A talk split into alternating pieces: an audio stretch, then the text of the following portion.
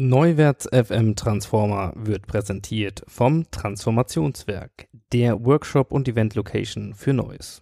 Informationen zu Räumen, Menschen und Methoden auf transformationswerk.de. Welcome to the playground. You think you've seen it all? Neuwärts FM. Ready for transformation?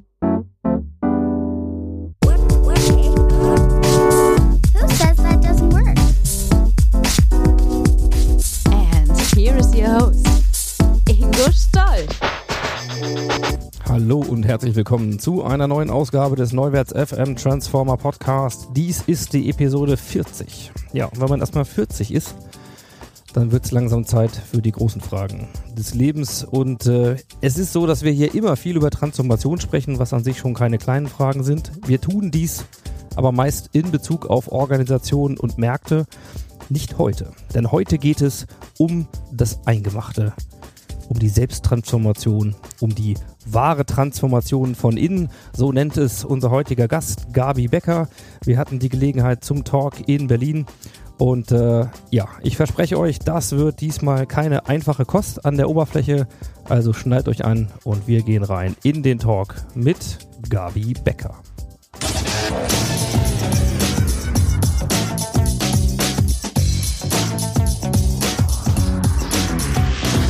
Insights. Das ist Take 3, denn die ersten beiden habe ich schon versaut, um das gleich mal vorweg zu sagen. Und äh, es mag daran liegen, dass ich entweder schon zu entspannt oder noch nicht wach genug bin. Aber wir sind heute zu Gast bei Gabi Becker. Wir sitzen in deinem Atelier, vermute ich mal. Und äh, ich verweise euch jetzt schon mal auf die Shownotes, weil da seht ihr ein paar Bilder. Und bevor ihr die angeschaut habt, werdet ihr auf eure Fantasie angewiesen sein, denn wir sitzen in einem Raum. Hier gibt es äh, wirklich wunderschöne Dinge. Hier gibt es ganz viel Kunst. Hier gibt es Farben. Hier gibt es Geometrie. Ganz viele Prototypen von dir, von neuen Ideen. Ähm, wir haben hier an der Wand irgendwas hängen, wo wir noch rätseln, wie heißt es genau? Es kommt aus deiner bayerischen Vergangenheit.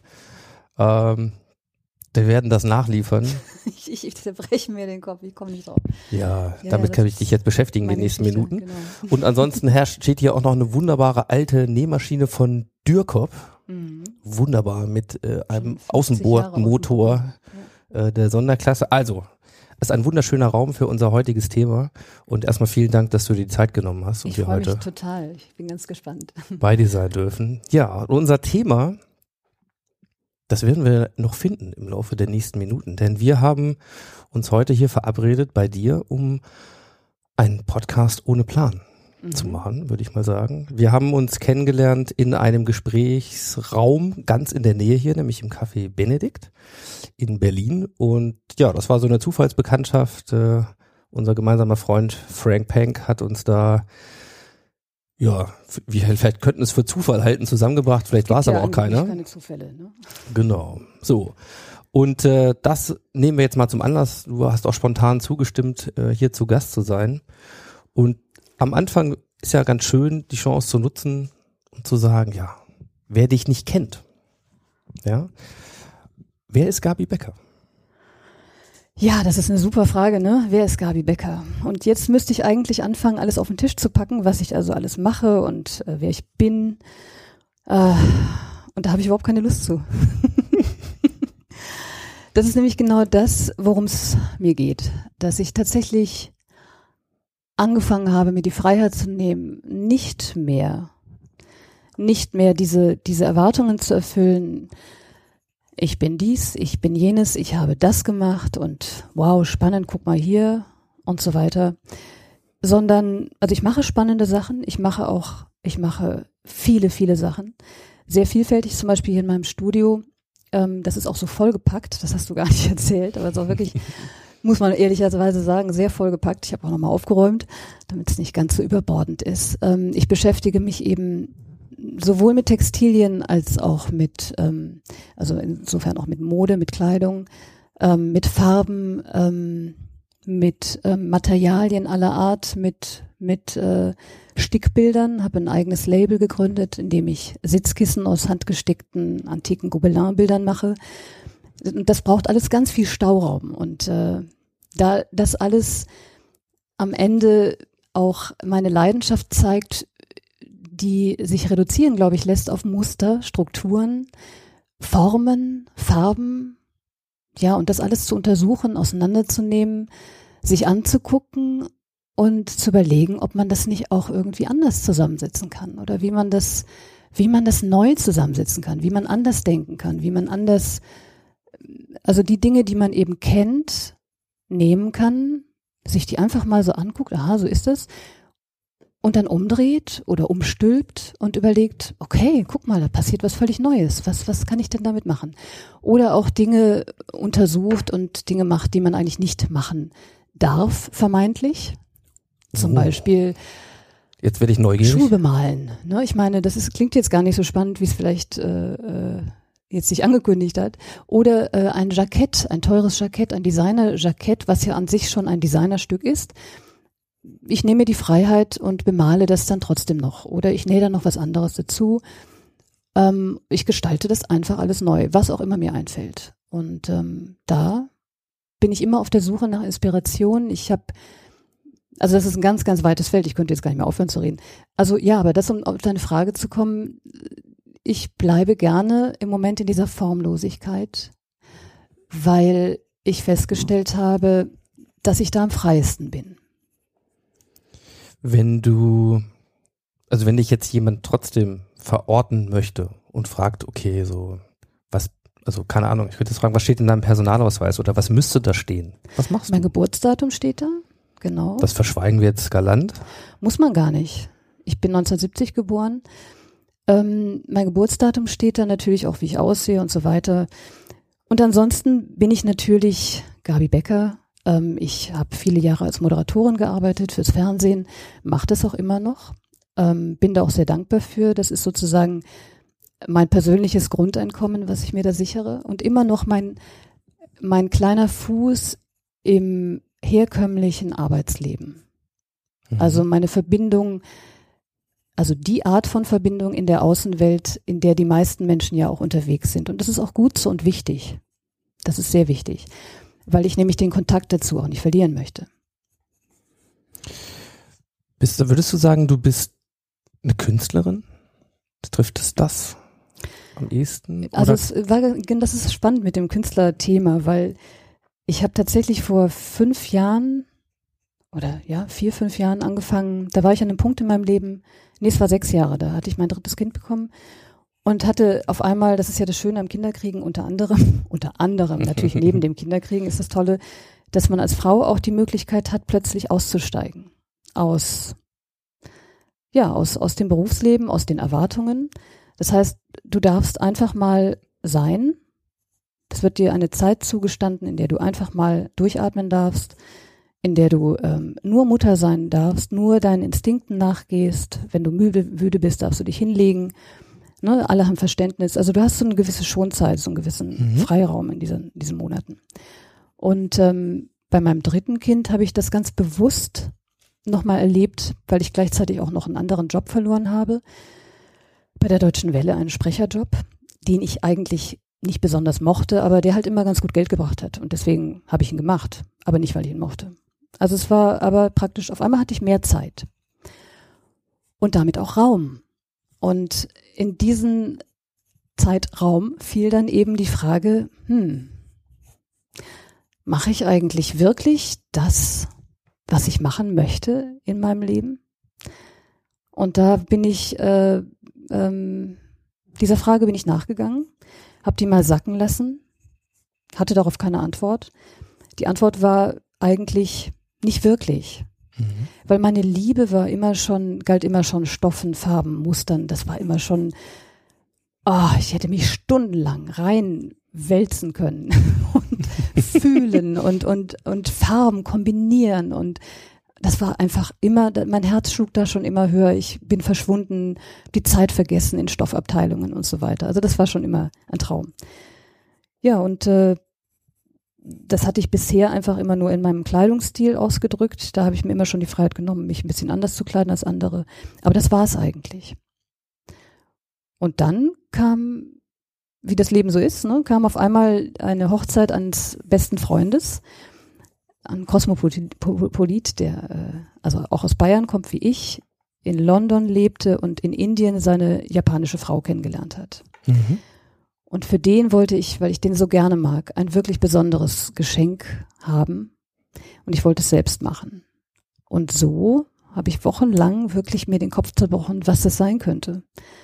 Und dann irgendwann habe ich meine Stickbilder, die ich so nebenbei so ein bisschen gesammelt hatte, angefangen zu arrangieren, neu anzuordnen. Kissen war mir zu langweilig.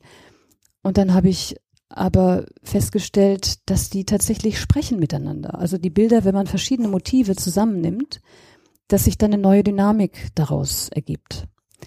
Und also habe ich am Ende dann aus, also für jeden Kulturkreis ein Bild genommen, zum Beispiel einen tiefen, also so eine Berglandschaft für den Bayern, für den, für meinen Freund oder ähm, den Schwan auf dem See für die Japanerin Mhm. und äh, das Motiv für Liebe. Also solche Geschichten hatte ich dann zusammengemischt, sechs Bilder zusammengenäht zu einem Würfel, Symbol des Glücks. Also das passte dann perfekt. Das war der erste Cubelin, also der erste Würfel, den Mhm. ich gemacht habe.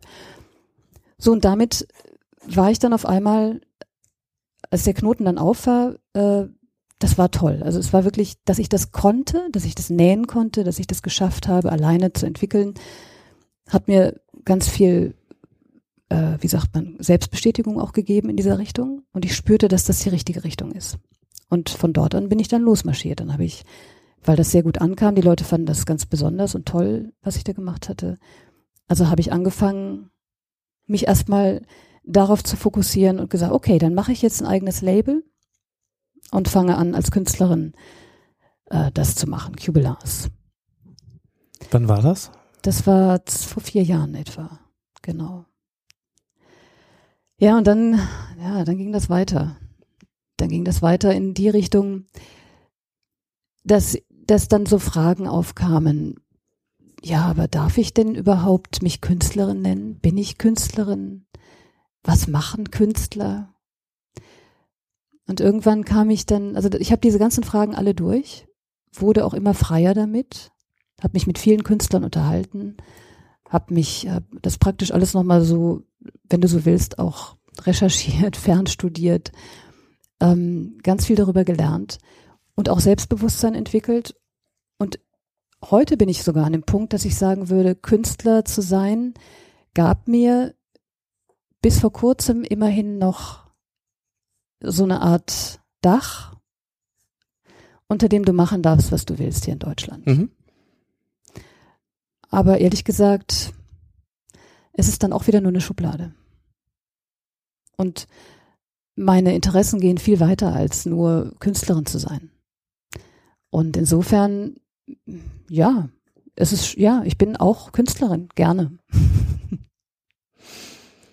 Was du gerade schon erzählt hast, das ist genau das, was heute in der Sendung im Vordergrund stehen soll. Nämlich, du benutzt den Begriff Transformation auch. Auf deiner, äh, auf deiner Website gabibecker.com findet man einen Artikel in deinem Blog, der für mich natürlich nochmal ein schöner Aufhänger war, denn mit Transformationen beschäftigen wir uns hier äh, ja sehr häufig. Allerdings in einer etwas anderen Perspektive. Häufig reden wir über, ja, die digitale Transformation oder Digitalisierung als Treiber von Veränderungen. Wer den Podcast kennt, weiß auch, dass die Philosophie so ein bisschen heißt, nee, das ist nicht nur Veränderung, Transformation ist mehr, das geht darüber hinaus, das ist auch nichts, was irgendwann endet. Aber wir reden natürlich häufig über den Kontext von Organisationen. Transformation von Bereichen, Transformation von Unternehmen, Transformation von Führungsverständnissen. Und das, was wir heute haben, und da bin ich sehr glücklich drüber, ist, dass wir mal wirklich über eine Ich-Perspektive von Transformation reden, nämlich äh, in deinem Beispiel, weil du das auch sehr offen machst und damit auch sehr offen umgehst. Äh, Und diese Bezüge zu sagen, ja, wir haben auf der einen Seite eine Umwelt, die sich verändert. Technologie ist nur ein maßgeblicher Punkt. Wir erleben gerade an vielen Stellen gesellschaftliche ähm, ja, Reaktionen, auch Gegenreaktionen vielleicht auf Freiheit äh, und Entfaltung, nämlich wieder das Nationalstaatliche und so weiter. Äh, ja, und diese in dieser ganzen Zeit eben zu schauen, zu sagen, ja, es geht ja auch um den Mensch. Und das an dem Beispiel mal ein bisschen zu elaborieren, ein bisschen zu gucken, wenn wir uns selber nicht weiter verändern, ne, dann ist alles andere da draußen eben auch nur Buzzword. So, Mhm. diese, diese Ich-Transformation. Ähm, du sagst, oder hast so einen schönen Artikel geschrieben, die wahre Transformation kommt von innen. Mhm. So, ähm, wann hat das bei dir äh, begonnen, haben wir gerade ein bisschen gehört, aber wann war dir eigentlich bewusst, dass das jetzt eine andere Form ist und vielleicht viel weiter geht Mhm. als Veränderung, die du vorher in deinem Leben ja auch erlebt haben wirst? Genau, ja. Ja, das ist spannend. Also, naja, ich habe dann, als ich angefangen habe, sozusagen meine vermeintliche Berufung zu leben, also mich künstlerisch meiner Kreativität nachzugehen, mich künstlerisch ähm, auszudrücken, in dem Moment ähm, habe ich auch angefangen, also ich habe immer schon in meinem Leben solche Fragen nach Sinn, Sinnfragen gestellt oder Philosophie hat mich immer schon sehr interessiert. Aber ähm, da begann es dann noch mehr, dass ich tatsächlich mir auch die Frage gestellt habe, was, und auch anderen gerne die Frage gestellt habe, was würdest du eigentlich tun, wenn Geld keine Rolle spielen würde? Mhm. Und ich finde das eine unglaublich spannende Frage. Nach wie vor. Ich stelle sie nicht mehr ganz so provokant wie vielleicht noch vor ein paar Jahren. Aber das ist eine Frage, die die Menschen tatsächlich immer ganz schön ins Schleudern bringt. Was würdest du tun, wenn Geld keine Rolle spielen würde? Mhm. Und ähm, diese Frage habe ich mir eben auch selber gestellt. Und dann habe ich angefangen, das zu tun. Genau das auch wirklich zu tun, ohne dass Geld eine Rolle gespielt hat. Und habe eben mein Label aufgebaut. Dann hatte ich dann tatsächlich ähm, diese Cubelin-Geschichte dann am Laufen. Das lief auch sehr schön, äh, in Galerien und so weiter ausgestellt. Und äh, hat sich alles sehr erfolgreich angelassen, habe mich sehr viel mit Marketing beschäftigt, sehr viel mit Marketing. Ähm, bin dabei dann auch wieder an Grenzen gestoßen, weil ich gemerkt habe, ich habe keine Lust, Menschen irgendwas zu verkaufen, was sie nicht haben wollen. Und diese Idee des alten Marketings ist ja natürlich genau das. Also du musst Menschen in irgendwas reinreden, du musst sie von irgendwas überzeugen, ähm, ihnen irgendwas erzählen, Bedürfnisse wecken, die sie eigentlich gar nicht haben. Und ähm, das, das sind einfach Ideen, die mir, das hat, das, das hat mir immer total widerstrebt. Aber ich habe auch andere Menschen getroffen, habe auch ähm, Kurse gemacht, also mich weitergebildet in dieser Form dann und festgestellt, es geht auch anders. Und zwar dahinter steht die Idee, du kannst, ähm, wenn du das tust, was du tust, wirklich, wirklich liebst und auch mit dieser Einstellung tust, ähm, dann, dann wird es Menschen geben, die das sehen und spüren und sie werden es lieben, was du machst. Du musst sie finden, das ist deine Aufgabe. Das wäre falsch, sich hinzustellen, zu sagen, hey, ich, ich mache doch alles und so weiter. Nee, nee, du musst schon auch in die Aktion gehen und rausgehen und, und äh, die auf dich aufmerksam machen. Aber am Ende, das Wichtigste ist, dass du das, was du tust, liebst. Also was auch Simon Sinek ja gesagt hat in seinem wunderbaren TED-Talk, ähm, das Was, ne? Warum tust du, was du tust? Das Was ist die Frage. Und ähm, ja, das war, das war so der Anfang dieser ganzen, ähm, ich sag mal, Untersuchung oder, oder der, waren so die ersten Schritte auf meinem Weg zu dieser Trans Transformation. Und dann hatte ich auch tatsächlich eine Zeit lang die Idee, dass ich, dass ich dachte eigentlich, das wär's. Ich dachte, das ist es. Eigentlich müssten alle Menschen nur das tun, was sie lieben. Und dann sind alle glücklich. Ja, Mhm. wenn jeder tut, was er liebt, dann ist er glücklich. Wunderbar. Und äh, so bin ich dann auch eine Zeit lang mit diesem Mindset rumgelaufen und habe Menschen dazu befragt, habe Interviews gemacht und äh, bis ich dann selbst irgendwann an einen Punkt kam, wo ich gemerkt habe, ich tue zwar, was ich liebe, aber irgendwie, ähm, irgendwie so richtig ankommen bei mir, so richtig das Gefühl haben, dass ich jetzt wirklich, wirklich glücklich bin auf einer tieferen Ebene. Das natürlich erfüllte mich das und es hat mich viel näher zu mir gebracht, aber ich hatte das Gefühl, da fehlte noch was. Und ähm, das konnte ich nicht klarkriegen, was das war. So, und insofern, ähm, ja, das, das war sozusagen der erste, Das waren die Anfänge auf diesem Weg zu der Transformation, wie man so, so schön sagt. Und ich glaube, das kann man gleichsetzen ein bisschen, also ne, die Menschen suchen halt natürlich im Außen nach, nach dieser nach dieser Möglichkeit, äh, glücklich zu werden und wahres Glück zu finden und wirklich bei sich anzukommen. Sie nehmen sich eine Auszeit. Mhm.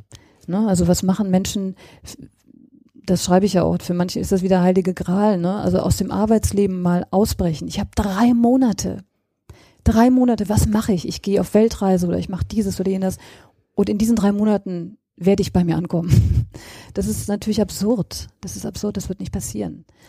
Da nur der Hinweis, wir haben ja hier mit, äh, mit Carsten Alex äh, auch ein spannend auch, wunderschönes Interview führen dürfen, wo es genau um das Thema Unterschied zwischen Sabbatical und Auszeit geht. ja. Und Mhm. Bei Auszeit hat er so wunderschön gesagt, das hat eben kein definiertes Ende. Wenn du Mhm. drei Monate schon weißt, wann der Rückflug stattfindet, dann ist das Urlaub oder ein Sabbatical. Ne? Und Ja. zum Thema die Reise ins Ich braucht andere Rahmenbedingungen, nämlich äh, das ist eine Reise ins Unbekannte und auf die muss man sich einlassen.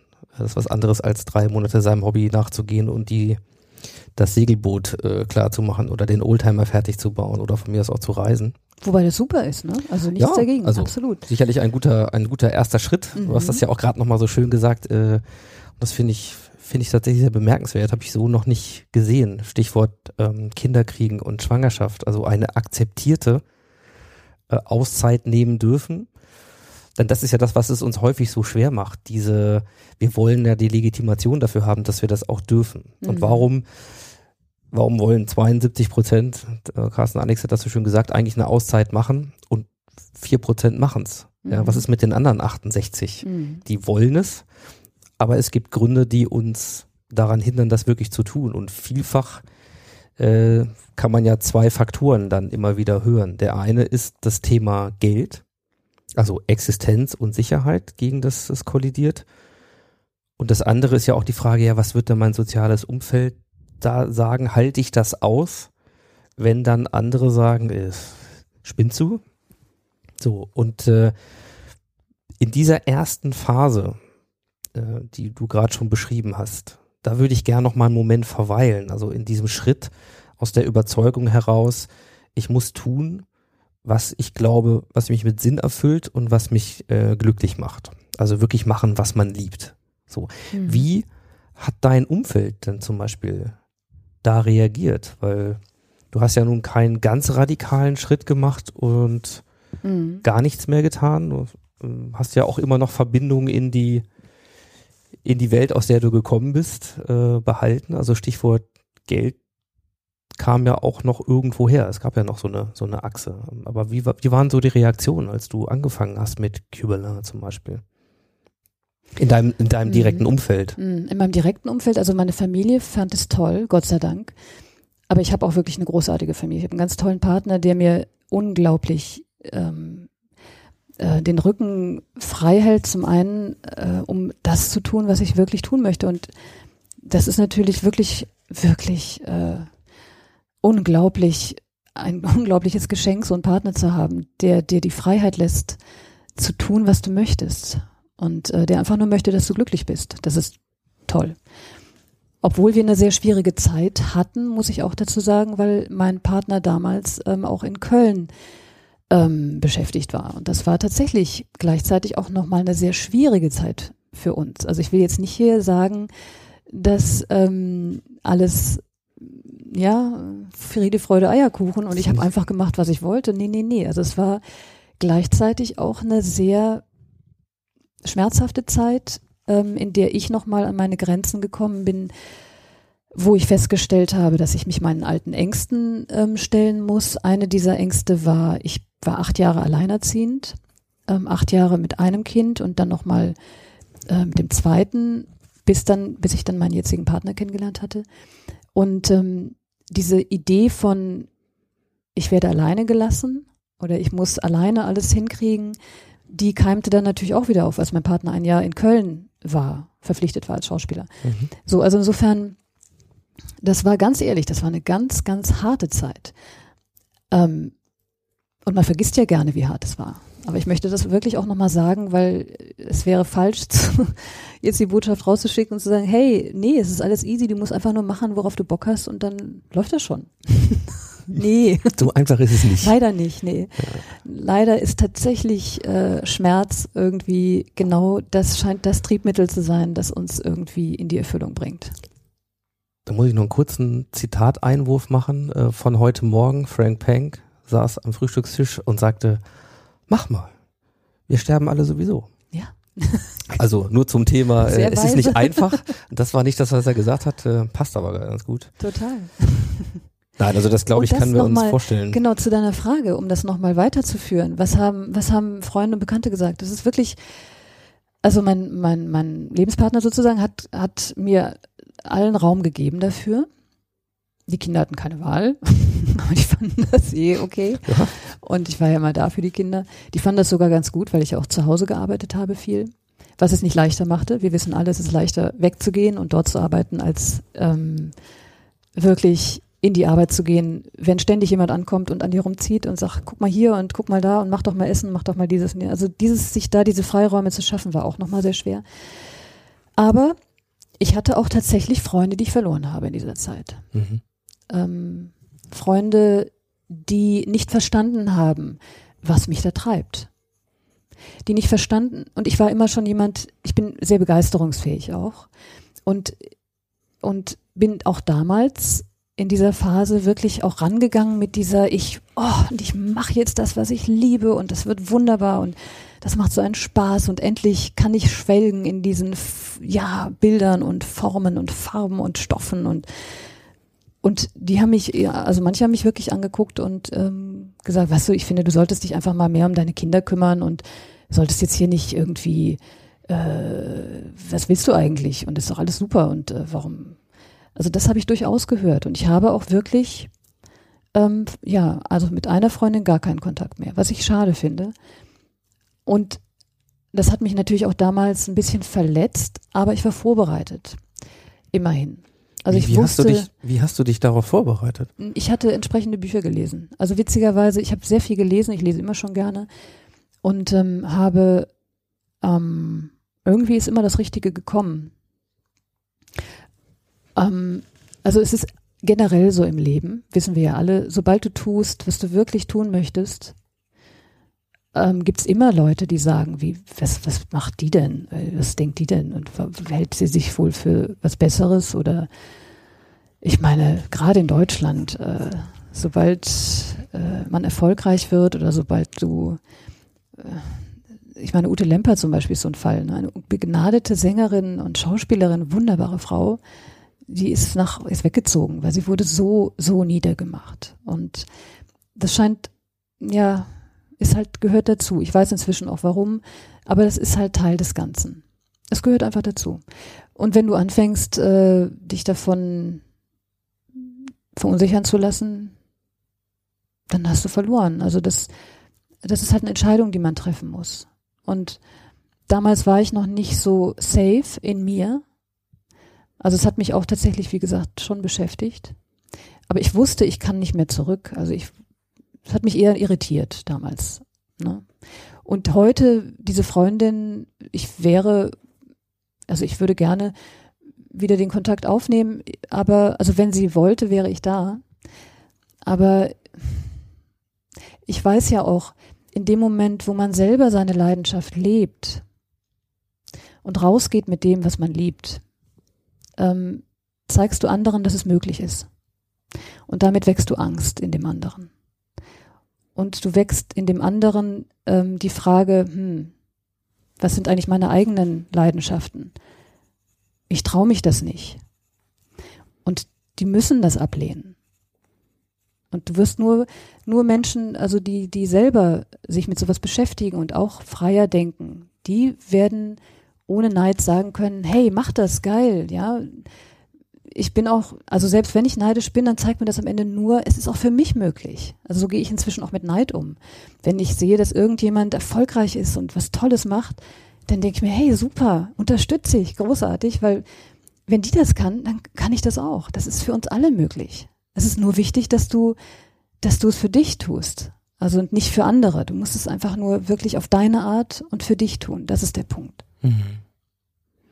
Versuch gerade mal so ein bisschen den, den Transfer hinzukriegen zu, ja, zu einer Situation, die viele Menschen ja erleben in ihrem Arbeitskontext. So zu sagen, ja, und bei dir war es ja auch ein bisschen so, du hast entdeckt, was deine, was deine Leidenschaften sind und am Ende eine Konsequenz entwickelt, auch dazu zu stehen. Aber es hatte eben auch was mit deiner Arbeit zu tun. Es hat, bringt Veränderungen im Job mit sich. Wenn ich jetzt mal schaue, was viele von uns kennen, wir sind in einem Job, die meisten ja auch Vollzeit.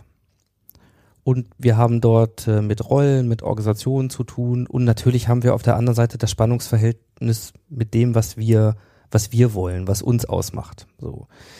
Dieser Mechanismus, dahin zu kommen, äh, und ich möchte das mal so sehen, für, für mich bist du eine Entfesselungskünstlerin. Danke. Ja, also äh, das Thema Fesseln sich daraus zu befreien. Freiheit, du hast es mehrfach angesprochen, das, das ist ein Befreiungsakt, mhm. äh, den man aber für sich macht und eben nicht aufgrund der Wirkung, die man bei anderen dafür erzielen will. Sonst wird man die Energie nicht haben, es wahrscheinlich wirklich zu Ende zu bringen und, und vermute auch die Erfüllung wird sich da nicht einstellen.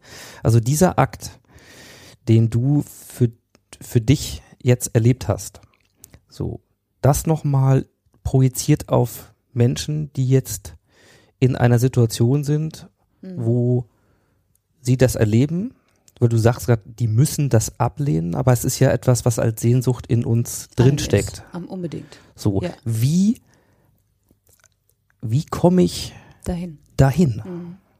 Also einmal möchte ich noch ganz kurz sagen, danke für das schöne Kompliment. Ich finde Entfesselungskünstlerin wunderbar.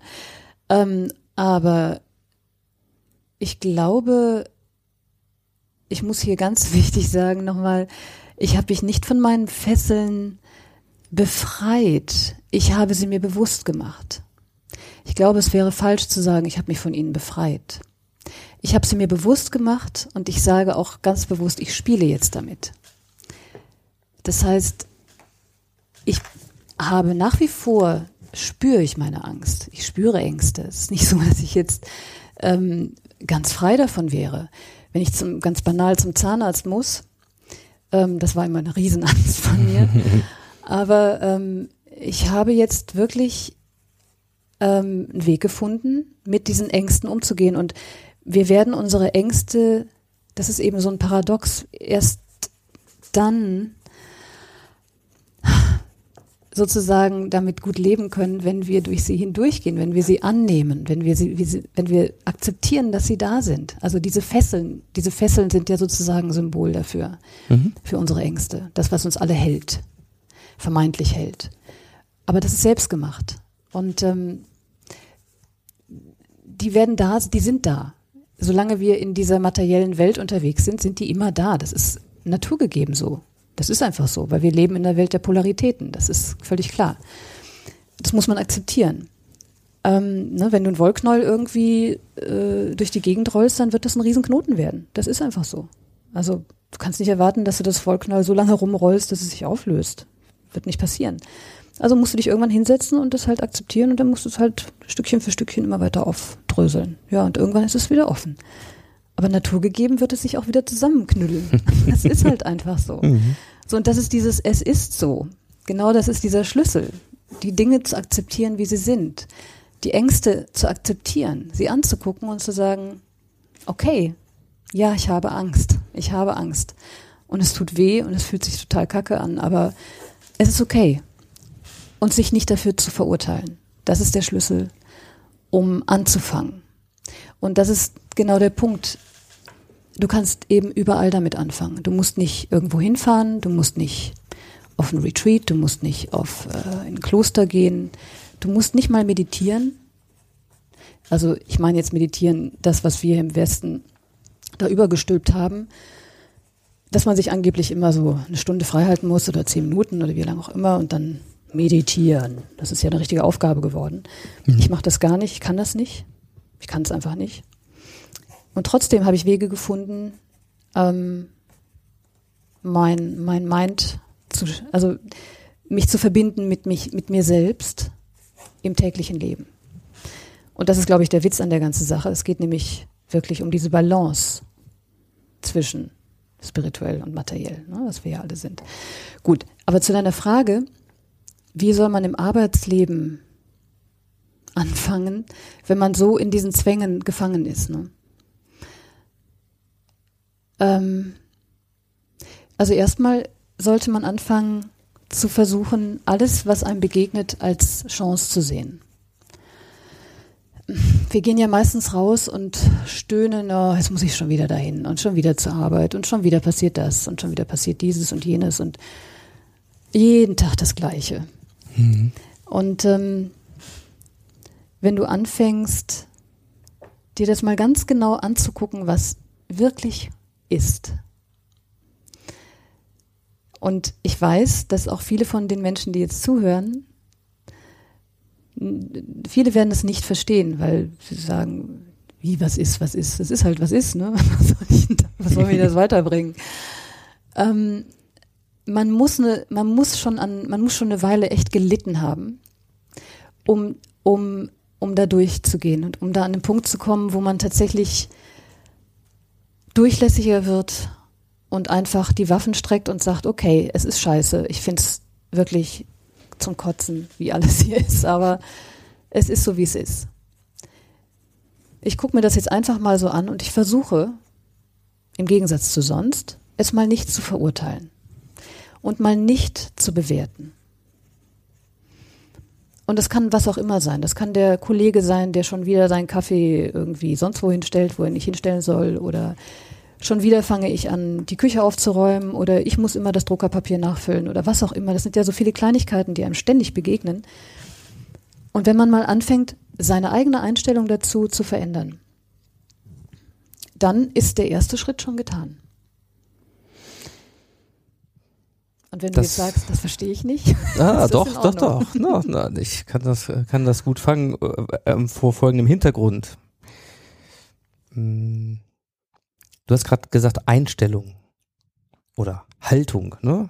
Äh, wenn man mal in die in die Psychologie guckt, zum Beispiel in das, was die Transaktionsanalyse äh, Burn halt so entwickelt hat, dann ähm, ja, dann findet man ja Konstrukte, die sagen, wenn wir Verhalten sehen, zum Beispiel, dass sich jemand ständig beschwert, ja, Verhalten, da steckt Haltung ja drin. Mhm. Also das heißt, es geht erstmal darum, heute ist ja dieses wunderschöne Wort vom Mindset, ja, so en vogue, aber es ist ja nichts anderes, als dass wir über Haltung und Einstellung reden. Wie, wie denke ich über etwas? Wie, wie fühlt sich das an? Was sagt meine Intuition?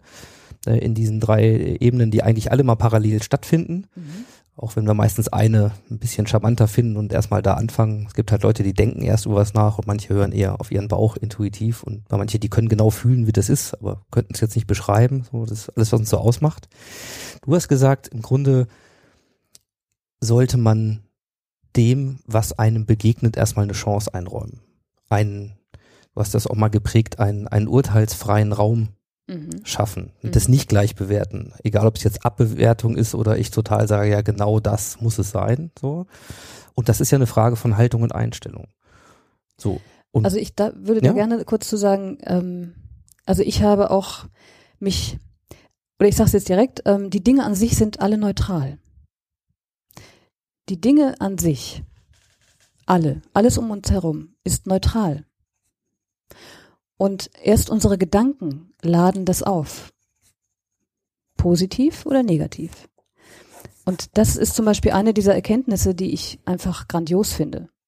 Weil wenn du so rausgehst in die Welt, dann, dann äh, wirst du die Hundescheiße, die da irgendwie auf dem Weg liegt, in die du reintrittst und du sagst, oh, okay, ja, ja, das ist jetzt Hundescheiße, in die ich reintreten will. Stinkt. Gut hm, was mache ich jetzt? Also du kannst dich natürlich unglaublich darüber aufregen, ne?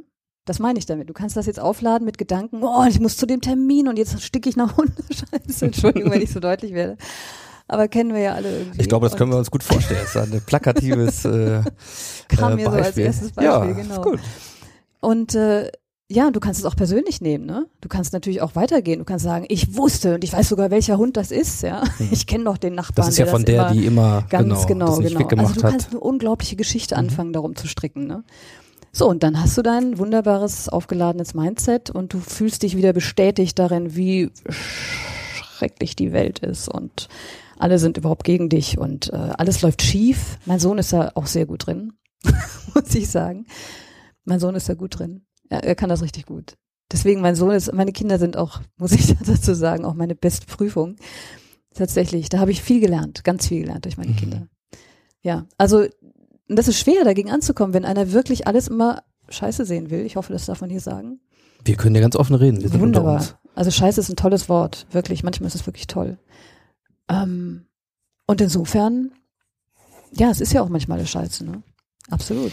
Also ich Aber das zu akzeptieren. Ja, ja, ich, also ich nehme das jetzt nochmal ein bisschen im Sinne von, das mag ja auch eine Intention sein oder ein, ein, etwas, was, was mich jetzt so ein bisschen treibt mit dem, mit, mit diesen, ja, mit diesen Gesprächen jetzt mit dir, zu sagen, irgendwo, ja, steckt ein gewisses Sendungsbewusstsein dahinter, zu sagen, ich glaube, dass das ein guter Weg ist, ähm, sich diese Dinge bewusst zu machen und ein bisschen gelassener durchs Leben zu kommen, ein bisschen besser miteinander umzugehen und wenn ich, wenn ich das mal ganz einfach mache, dann ist vieles von dem, was wir heute in der Veränderung der Arbeitswelt, in diesen Schlagworten New Work, ja, äh, Arbeit 4.0, äh, und jetzt meine ich jetzt nicht diese Roboter werden uns die Arbeitsplätze wegnehmen, ne, was so eher ARD-Sprech ist, der, der Mhm. Themenwoche, so was wieder nur die Ängste bestätigt, ne, sondern eher so in der Veränderung. Da steckt ja ganz viel Sehnsucht drin, anders miteinander zu arbeiten, mit anderen Leuten aus anderen Disziplinen mehr zu machen, mehr gemeinsam zu tun und eben nicht in diesem hierarchischen, ich habe hier eine Rolle, das muss ich erfüllen, ich muss meine Zahlen abliefern und eigentlich erfüllt mich das nicht mit Sinn,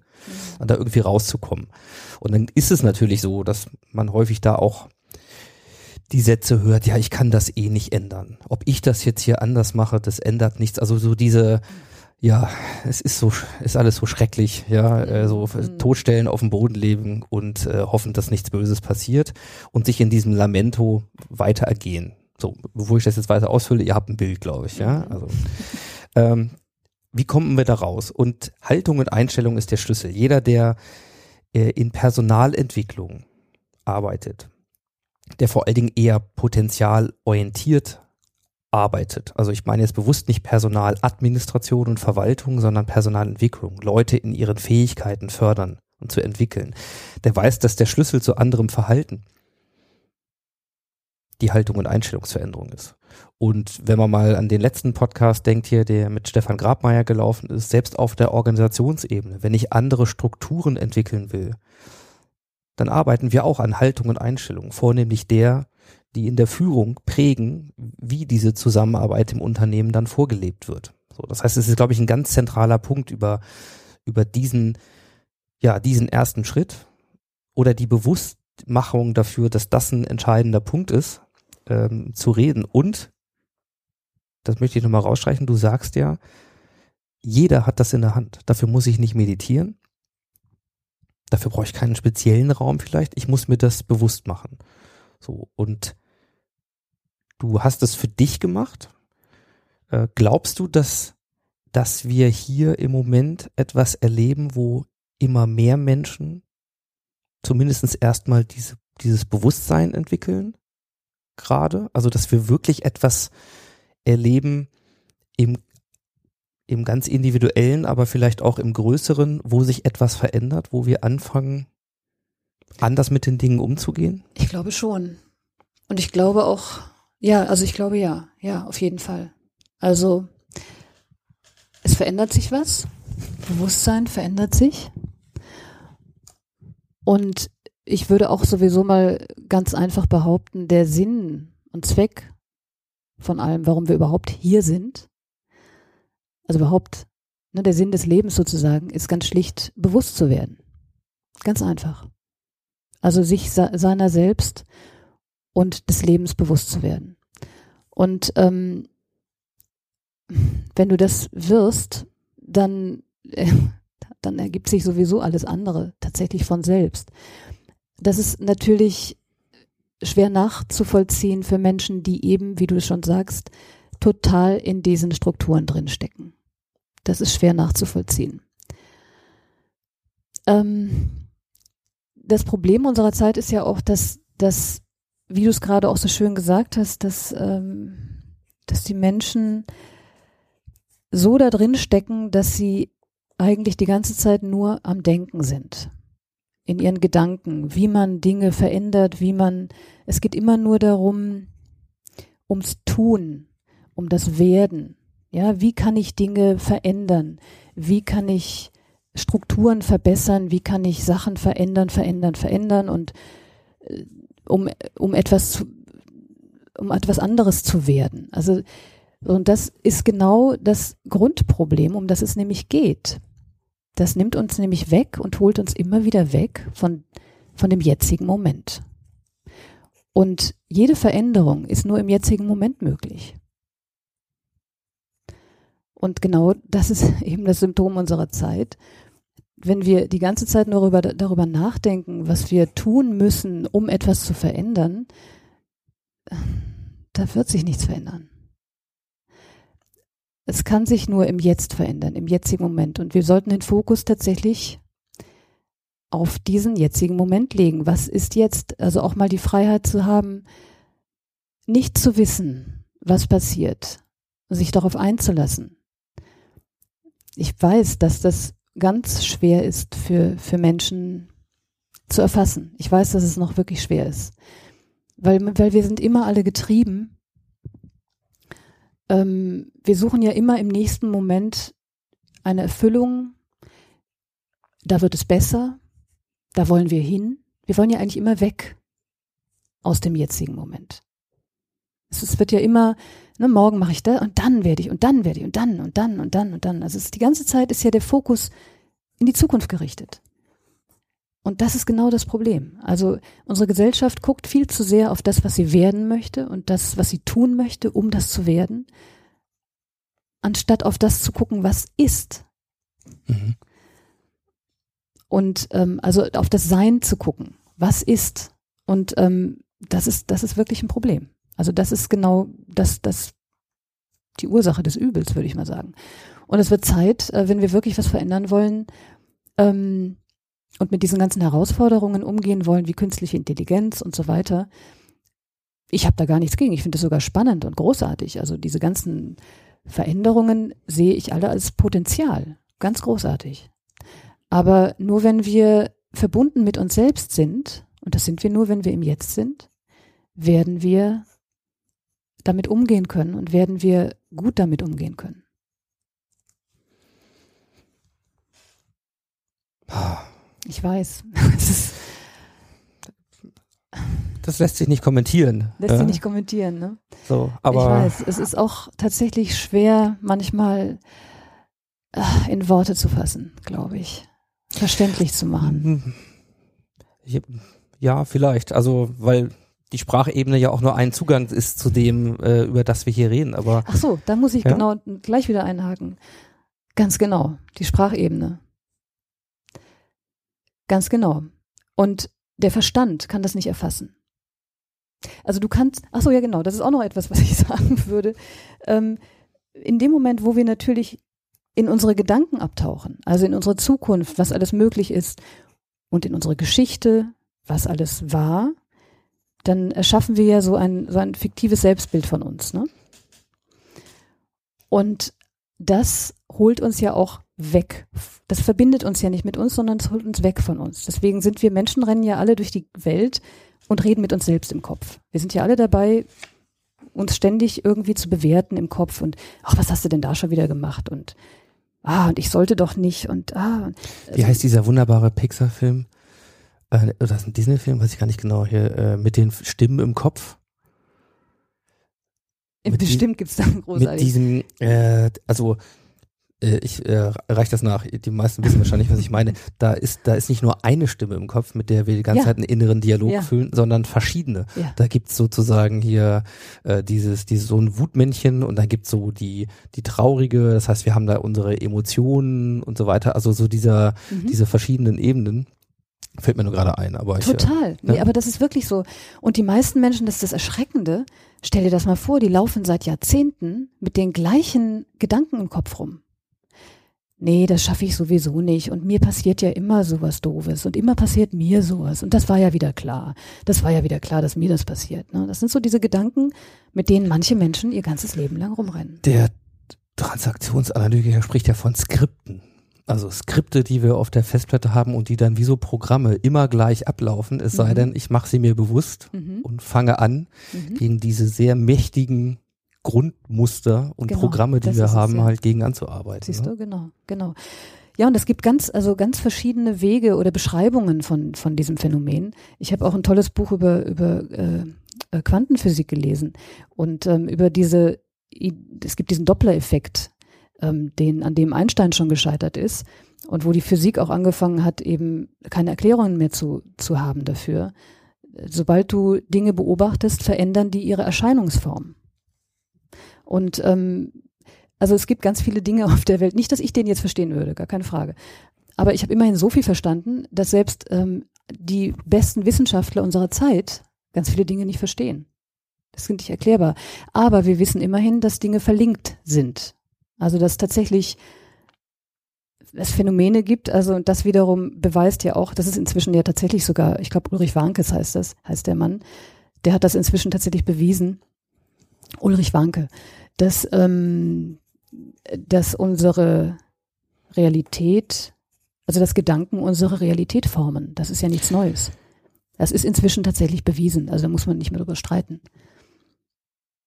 Und, Also und, ja, also das kannst du natürlich auf ganz viele verschiedene Arten ausdrücken. Ne? So, aber das Hauptproblem ist jetzt wiederum, der Verstand kann das nicht erfassen. Also wir versuchen die ganze Zeit von Transformation zu reden und vom sich verbinden mit deinem tieferen inneren Selbst, anzukommen bei dir selbst, um wirkliches Glück zu erfahren, um nicht mehr suchen zu müssen, um diesen Frieden zu finden, diesen inneren. Das ist ja die wahre Transformation. Und ähm, versuchen das mit dem Verstand zu erfassen. Und der Verstand ist genau das, was uns davon wegholt. blöd, oder? Blöd. Und der. Verstand hört nur auf, also oder die Gedanken, also du kannst nur anfangen, in diesen Zustand zu kommen, wenn ich den mal beschreiben darf. Also ich, ich für mich habe den so, würde den so beschreiben, weil du kannst ihn nur beschreiben, du kannst ihn ja, und jeder würde ihn vielleicht anders beschreiben, aber es ist so eine Art aufmerksames Beobachten oder Lauschen Mhm. oder die Spanne zwischen zwei Gedanken. Also wenn Menschen tatsächlich anfangen, sich mal bewusst zu machen, sie sind nicht ihre Gedanken. Also diesen Raum dazwischen wirken zu lassen. Ich bin nicht, was ich denke. Also Descartes war da auch tatsächlich, er hätte eine Ebene tiefer gehen können und festgestellt, es gibt noch ein Bewusstsein, das diese Gedanken denkt. Und dieses Bewusstsein ist sozusagen das, was wir wirklich sind. Und wenn wir uns damit verbinden, sind wir mit allem verbunden. Und das ist das Wunderbare daran. Dann sind wir wirklich, wirklich mit allem verbunden. Das ist sozusagen so eine Art universelle Cloud, um vielleicht in deinem, Ja. in deinem äh, Duktus zu bleiben, so ein bisschen. Es ist tatsächlich so. Und dann passieren auch Dinge. Dann passieren, dann spielt das Leben voll in deine Hände. Aber volle Kanne. Und das ist wirklich der Hammer. Und das ist ein Zustand, an dem ich inzwischen angekommen bin und den ich erlebt habe und erfahren habe über einen Zeitraum und der wunderbar ist, weil er befreit dich total. Er befreit dich total von, du spürst die Ängste noch, aber du nimmst sie nur wahr. Du nimmst sie nur wahr, aber sie machen nichts mehr mit dir. Sie haben keine Macht mehr über dich. Und das ist, das ist wirklich unglaublich. Aber das Leben schickt dir immer wieder Herausforderungen und testet dich die ganze Zeit, immer wieder. Und das ist auch gut so, weil es vertieft ja damit dieses Gefühl am Ende nur noch. Und ähm, insofern ist und bleibt es ein Prozess, also immer wieder. Ich, also wir, wir fallen zwei Sachen dazu ein und ansonsten finde ich das ja nicht kommentierungswürdig im Sinne von, das steht, das steht so und du hast es erfahren und ich kann mir vorstellen, ja, für den einen oder anderen ist das ein bisschen schwer jetzt zu greifen. Klar, weil wir das verstandesmäßig jetzt ja einordnen wollen, gucken, in Eben, das geht eben Ne? nicht, genau. welches Mhm. Modell bitte. Das, aber was mir daran auffällt, ist, also, oder zwei, zwei Dinge. Das eine ist erstmal eine Eigenerfahrung, meine allererste Coaching-Session. Und viele von euch, die das hören, haben vielleicht selber auch schon mal mit einem Coach gearbeitet. Da gibt's natürlich ganz unterschiedliche Persönlichkeiten, Formen, Ansätze. So. Ich habe mit jemandem gearbeitet, Dr. Klaus Weiler, der war schon weit über 70. Und ich kam hin, weil ich für mich eine Situation hatte, wo ich nicht klar war, wo ich einen Konflikt nicht auflösen konnte, hatte auch was mit Arbeit zu tun im Wesentlichen und so weiter. Und ich habe ihm die ganze Zeit erzählt, ja, und dann sagt der das und natürlich meint er das auch genauso. Und dann hat er mir, ähm, ja, ist mit mir mit einer Methode quasi, hat er mir angeboten zu arbeiten, die heißt The Work. Und Ach, hab ich äh, schon gehört. Ka äh, äh, Ka äh, Katie Byron heißt Genau. Ich, ne? Mhm. Und The Work, ohne das jetzt weiter ausführen zu wollen, ich packe euch in, Mhm. Note, äh, in, in die Ja. Show Notes, ist eine Möglichkeit, sich bewusst zu machen, dass das, was ich denke, nicht das ist, was real ist. Mhm. Also ähm, Klaus Weiler hat so schön gesagt, das ist unser Autopilot im Kopf, der dann mit uns losfährt. Da Mhm. macht irgendwann was, dann kommen die Gedanken, also das ist noch neutral, Mhm. Dann denke ich darüber aber in einer gewissen Art und Weise und dann fährt dieser Autopilot los. Na, diese Sau, ja, die gönnt mir das nicht, jenes nicht, was man halt so für Themen Mhm. hat. Und Mhm. da steckt eine ganze Menge drin, wo ich eigentlich gedacht habe, und das kann mich noch sehr gut erinnern, vielleicht geht's euch jetzt gerade so. Ich habe den angeguckt, weil er mich fragte, was wären Sie ohne diesen Gedanken? Ich habe ihn angeguckt, ich dachte, was willst du von mir? Was bin ich ohne diesen Gedanken? Hey, verstehe die Frage nicht. Ja, so. Das stimmt, ich kenne den Äh, Blick. Eben aus einer, aus einer sehr starken, Ja. ja, natürlich auch rational gesteuerten, ich bin, ich, um das Wort hier mal irgendwo einzustreuen, ich bin sicherlich kein esoterischer Typ und mit den Schubladen, die ich da reingepackt habe in diese, Klar, in diese Esoterik-Schublade, da sind, da waren lauter Stereotype, Mhm. wähl dir was aus, ja, so alles drin. Und dachte mal so, was will der von mir? Ja. Mhm. Und diese, dieses Rantasten an dieses, ja, okay, und das, The Work ist eine Methode, um sich diesem zu nähern. Also indem man einfach mal die Frage umdreht. Mhm. Das Umstülpen, was du auch mit deinen Mhm. äh, Kunstwerken machst, einfach mal Mhm. umdrehen im Sinne von, ja, ähm, bin ich sicher, dass das wirklich so ist? Ganz genau. Ja, der gönnt mir das nicht. Mhm. Können Sie sicher sein, dass das wirklich so ist? Mhm. Was, äh, was wäre, ne, ähm, wenn das nicht so wäre, wie Mhm. geht's Ihnen dann damit und so weiter? Dass man sich erstmal in seinem Ge Gedanken überlistet, den Verstand überlistet, damit man mal zurückkommt. Und das ist ja das, was wir häufig nicht schaffen, nämlich wir sind in unseren Dank Denkmustern dann unterwegs und dann Ja. kommen wir emotional auch immer beim gleichen bei raus, nämlich entweder Bestätigung unserer Sicht, stimmt, Mhm. Arschloch, ne, hier. Wir machen heute eine wunderschöne Sendung mit Kraftausdrücken, das finde ich großartig, ne? Die Komisch, Hundescheiße Nummer. Ja. Genau, seinen blöden Köter wieder nicht angeleint und ich Ja, rein. genau. Und, äh, so. Und dann kennen wir das auch. Und dann Ja. trifft man den Ja. irgendwann mal in einer ganz anderen Situation und stellt fest, oh, eigentlich ein total netter Typ. Ja, und das geht doch gar nicht, geht doch gar nicht mit meinem Bild zusammen. Genau. Aber ich finde es gut, dass wir die Kraftausdrücke benutzen, weil du hast schön vorhin auch das schöne Wort Esoterik benutzt. Ähm, leider ist ja dieses Wissen, ne, von dem wir hier sprechen, das ist ja kein Glaube. Ich möchte wirklich den Fokus. Hast du diese kleine Stille gemerkt? Mhm. Das ist ja interessant, gerade beim Podcast auch nochmal. Ne? Du hast tatsächlich in dem Moment, wo du für einen kleinen Augenblick mal innehältst beim Sprechen, entsteht eine Stille. Und wenn du genau hinspürst, wirst du merken, dass du in dieser Stille nicht denkst. Und was passiert? Bist du noch da? Mhm. Du hast dich nicht aufgelöst, oder? Nee, bist also noch da. So, und das ist genau das, was ich meine mit der, mit dem, mit dem aufmerksamen Lauschen. Also Präsenz, von der ich spreche, das ist ein aufmerksames Gewahrwerden, Lauschen. Und ich kann, ich kann alles, also das ist sozusagen meine Art, Meditation ist ja nichts anderes als zum Beispiel sich zu befreien von seinen Gedanken. Mehr ist es nicht. Genau, denkt man nichts. Und das kannst, ja, denk mal nichts. Mhm. So, ich bin auch jemand, der unglaublich busy ist im Kopf. Aber, aber ich kann, ich kann zum Beispiel meinen, meinen, den, ich kann meine Gedanken ein bisschen in den Körper schicken. Ich kann meinen Körper spüren, die Lebendigkeit in meinem Körper. Oder ich kann mir einfach dieser Dimension dieses Raumes, in dem wir hier sitzen, kann ich mir bewusst machen. Also ich kann die Objekte nehmen und alles hat ja irgendwie eine Form von Energie in sich. Ist ja alles Energie hier. Also Form, formgewordene Energie.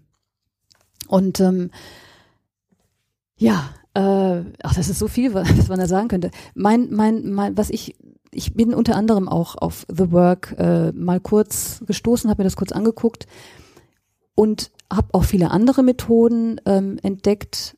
Und ganz ehrlich, das war immer genau mein Problem. Ich habe keinen Bock auf Methoden. Ich habe keine Lust darauf.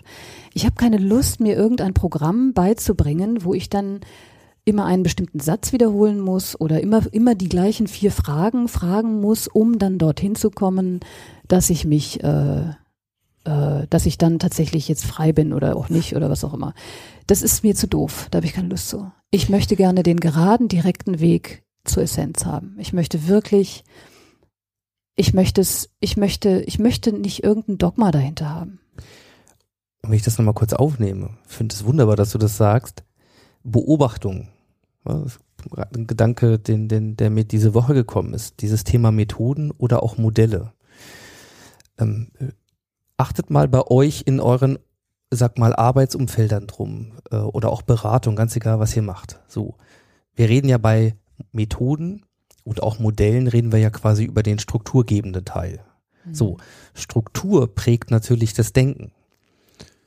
So, und dieses Paradox, was du da für dich schon äh, bewusst gemacht hast und sagst, ich will das nicht. Das erleben wir in einem, in einem Kontext digitale Transformation, in dem wir das gerade diskutieren. Also da, wo wir ja die Chance hätten, mal, Klammer auf, geht nicht ums Digitale, es geht um die Transformation. Also genau um, um über diesen Punkt mal anzufangen, uns bewusst zu werden und vielleicht mal Denkmodelle zu hinterfragen. Was passiert? In den Unternehmen sucht man sich Berater, die einem dann ein Modell vorstellen, was verstandesmäßig plausibel genug ist, um zu sagen, damit werden wir uns transformieren und befreien. Mhm. Ja. Und genau das passiert Menschen. eben nicht. Ja? ja? Das ist genau wie eine Umstrukturierung ja, äh, von A nach B. ja genauso ticken wie vorher. So. Und ja. äh, deswegen finde ich das so, ja, so erfrischend und auch so, so inspirierend, jetzt die, in, in diesem Podcast sicherlich mal aus einer ganz anderen Perspektive über Transformation zu reden, aber für mich gehören diese Dinge mhm. halt zusammen. Mhm.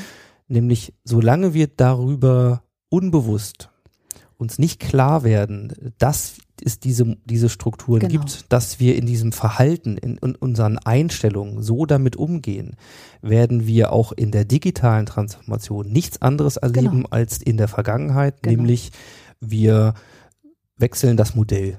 Genau. Ja, und nichts anderes Ganz passiert. Genau. Und dann. Ob wir in der Pferdekutsche sitzen oder in Rolls Royce oder sonst wie, es ist so. So. Völlig wurscht, ja. Und dann werden wir auch ja. in unserem Denken über die Zukunft diesen Drang haben mhm. wir zu sagen, ja, was machen wir? Und in den Plänen, die wir schmieden, mhm. ja, egal ob Unternehmensebene oder unseren Lebensplan, ja. äh, werden wir eben weiter äh, da im, Hamsterrad im Grunde drin laufen und ja. dann gibt es ein paar Veränderungen, ja, aber es gibt im Grunde keine Transformation, weil Kann wir entweder ja am Morgen nicht. oder beim Gestern sind.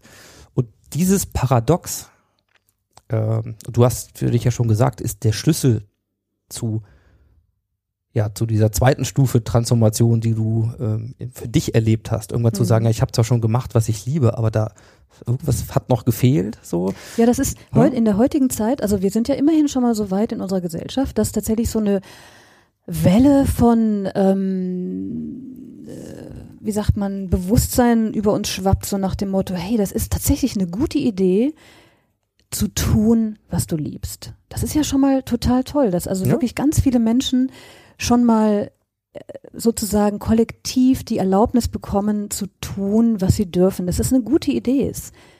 Also schon mal in diese Richtung denken zu dürfen, das ist doch schon mal großartig.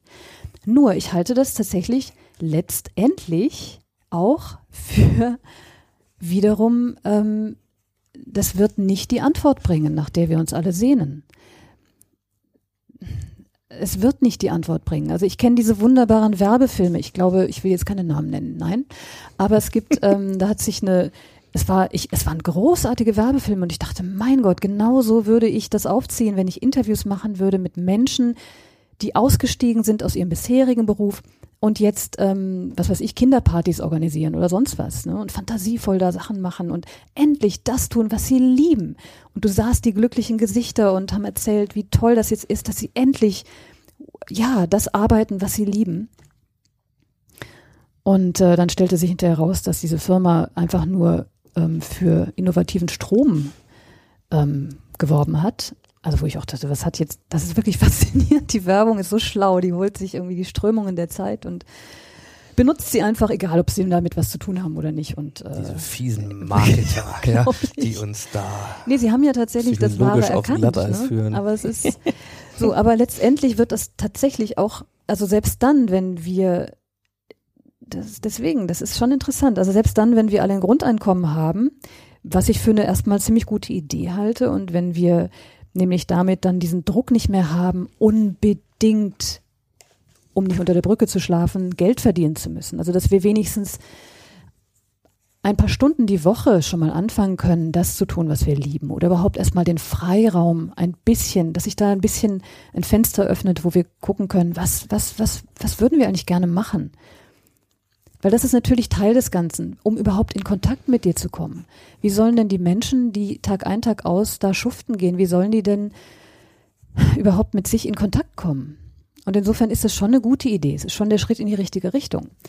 Aber weitergedacht wäre es nicht die Lösung. Es wird nicht, du wirst nie, never ever im Außen ähm, die Erfüllung finden. Und Erfüllung klingt jetzt wieder so, das kannst du nennen, wie du willst. Also die einen nennen es Erfüllung, ähm, sag, wie du es nennen würdest. Also ähm, tatsächlich ähm, frei von Ängsten, in dem Gefühl, wirklich du selbst zu sein, verbunden sein mit allem, ähm, ankommen bei sich, nicht mehr alles durch eine Milchglasscheibe sehen, wirklich teilhaben am Leben, dich geliebt fühlen. Also da gibt es so viele Wörter für. Und das stellt sich tatsächlich für jeden, jeden Menschen anders dar. Aber am Ende ist es das gleiche, die gleiche Idee. Und also dieses, dieses Wissen darüber ist vorhanden, aber es ist leider in Vergessenheit geraten. Und ähm, selbst die Religionen, die es eigentlich ähm, teilweise haben sollten und auch in der Essenz haben, die werden halt natürlich verbreitet und geführt von Menschen, von Menschen, die unbewusst sind und das natürlich entsprechend gefiltert weitergeben. Und das, dieses Wissen, dieses, dieses wertvolle Wissen, wie du dich mit dir selbst verbindet, verbindest, dann eben leider äh, missbrauchen. Nicht mal bewusst. Also du kannst ja unbewussten Menschen auch keinen Vorwurf machen. Das ist ja, wenn jemand unbewusst ist, dann handelt er eben aus seiner Angst heraus. Und dann, so wie, wie die meisten Menschen auf der Welt natürlich. Und tatsächlich, du kannst diesen Menschen nicht wirklich einen Vorwurf dafür machen. In dem Moment, wo du dich verbindest und wo du in die Präsenz gehst und wo du aufhörst, deine Gedanken zu sein und einen Raum dazwischen, nicht, dass du den Verstand abschaffst, sondern ich rede davon, dass du den Verstand benutzt und nicht von ihm benutzt wirst. Und es ist tatsächlich so,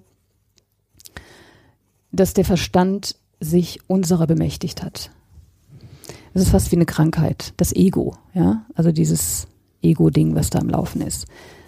Ähm und solange das so ist, solange wir vom Verstand benutzt werden, ähm, leben wir in unseren Ängsten. Und erst wenn wir da zurücktreten und uns davon befreien, oder jedenfalls ähm, uns bewusst werden, dass wir, dass wir viel mehr sind als nur unsere Gedanken, weitaus mehr, unendlich auch, also dann transzendiert sich ja sogar Ängste wie vor dem Tod. Das, das verändert sich dann alles. Und ähm, ja, in, in, dem Moment ähm, wirst du nichts mehr tun, was angstgesteuert ist oder was anderen schadet, weil du eben, weil du den Verstand dann benutzt, um tatsächlich sinnvolle Dinge zu tun. Bewusste Dinge. So wie zum Beispiel dieser wunderbare Mann, der dieses äh, Cradle to Cradle. Dass das ein sehr bewusster Mensch war, das hat man gehört bei dem Interview. Wunderbar. Mhm, Michael Braungart. toll. Mhm.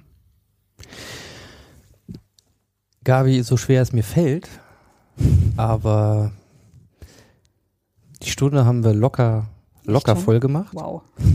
Ja, das ist ein äh, übliches Phänomen. Ich nenne das einfach mal ne? Mhm. Flow hier an der Stelle. Äh, Zeit mal aufzulösen.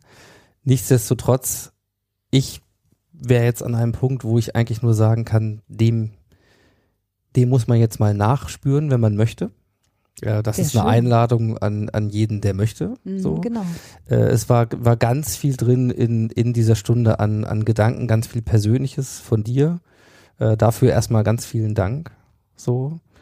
Ich traue mich nicht, so wirklich zum Fazit anzusetzen, weil ich glaube, das, das braucht es auch gar nicht Mhm. hier an der Stelle. Gar nicht. Mhm. Ich habe für mich festgestellt, dass da viele äh, ja, neue Verbindungen gedanklich drin sind und das ist die Einladung auch an euch da draußen, dieses Thema Transformation eben auch aus sehr viel mehr Perspektiven zu beleuchten und vor allen Dingen in die Verbindung mit euch selbst zu gehen. Das äh, Und keine Haben wir Angst heute mehr davor gehört? zu haben, ja. ja, und das ist eine Reise ins Ich. Wer weiß, was euch da noch begegnet, was ihr da entdeckt. äh, Und das könnt ihr ein Leben lang machen. Das wird auch nicht langweilig. Da geht's immer weiter. Nach der Ebene kommt die nächste. Also insofern, das ist unglaublich spannend. Und ich persönlich würde sagen, ja, das mal als einen Schlüssel zu sehen, nicht bei den anderen zu sagen, ja was sie tun selbst. müssen, damit es Mhm. dir besser geht, sondern äh, fang bei dir selbst an, wo auch immer das dann hinführt. Ähm, und du fährst ja auch eine Doppelstrategie. Du bist noch als Moderatorin tätig. Also ja, es gibt, du hast das eingangs so schön gesagt, eine Verbindung auch in diese Welt noch, Unbedingt. diese Kontakte. Ja, ja. Ähm, ihr müsst nicht den Schritt äh, ins komplette existenziell Unbekannte gehen. Ähm, Das ist das Tolle. Du kannst, Ja. wo du bist, anfangen. du kannst anfangen, ihr es könnt ist alles das ja schon da. Es ist machen ja alles da, was und du brauchst. Das ist ich immer würde- bei dir. würde fast sogar sagen, ihr seid sowieso schon unterwegs, vielleicht noch nicht so bewusst, der eine mehr, der andere weniger.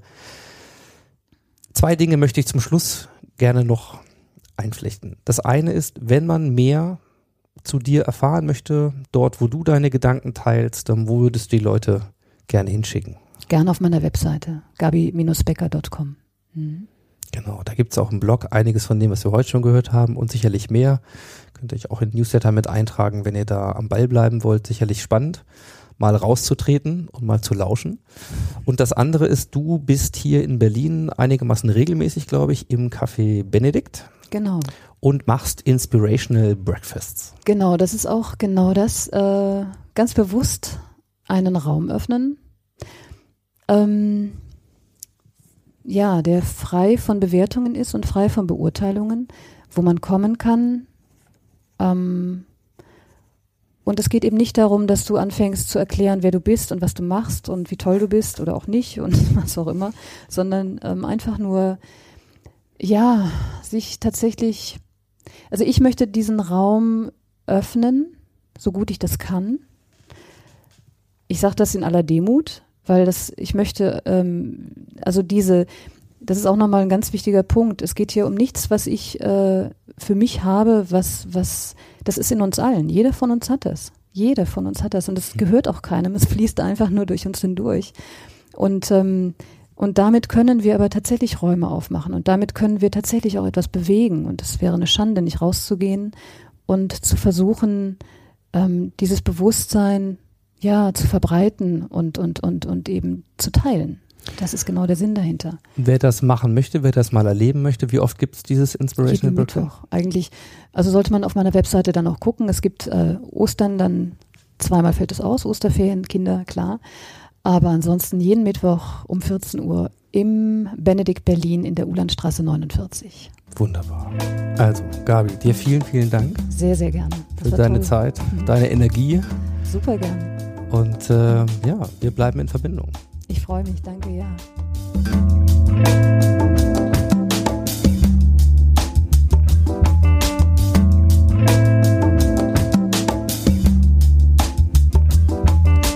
Ja, liebe Leute, es ist für heute alles gesagt. Ich danke fürs Zuhören und eure Zeit und blicke voraus. Die CeBIT steht vor der Tür und ich habe die Gelegenheit für ein paar sehr spannende Talks im Rahmen der CeBIT Global Conferences. Einige mit internationalen Gästen, also dann auch in Englisch endlich mal wieder. Wir hören uns also hoffentlich wieder in 14 Tagen. Macht's gut, ciao, ciao und happy transformation.